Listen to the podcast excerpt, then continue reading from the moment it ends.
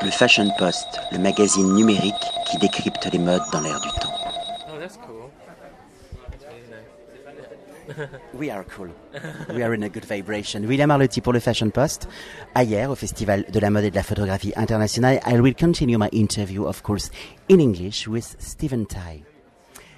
Could I have a feedback? I would like to know a remember of the past edition. Um, the past edition, do you mean last year or do you mean just the past or the one that I was in? The one that you were in. Oh, God.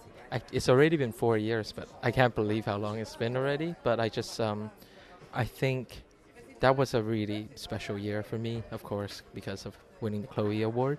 But I think um, that was also a year that was quite important because I just graduated, and I think it was an introduction for me to understand kind of the industry, and it was so special because it was uh, such a welcoming environment, and everybody was so open to kind of new energy and being creative that um, it was a very uh, hopeful, kind of very uh, inspiring beginning.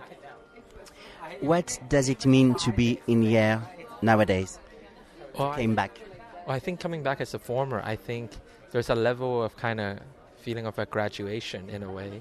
It's a lot about kind of growing up to the next step and, you know, uh, in a level, um, kind of being, kind of meeting the people that you met every year and kind of showing them how you've grown over the year and the things that new projects you've taken on.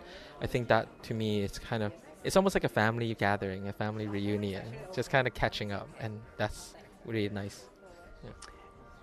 Could you define your creative signature? Um, I think for us, it's always a little bit offbeat, feminine, and casual. So I think it's something to do with something that is quite relaxed and yet still quite delicate.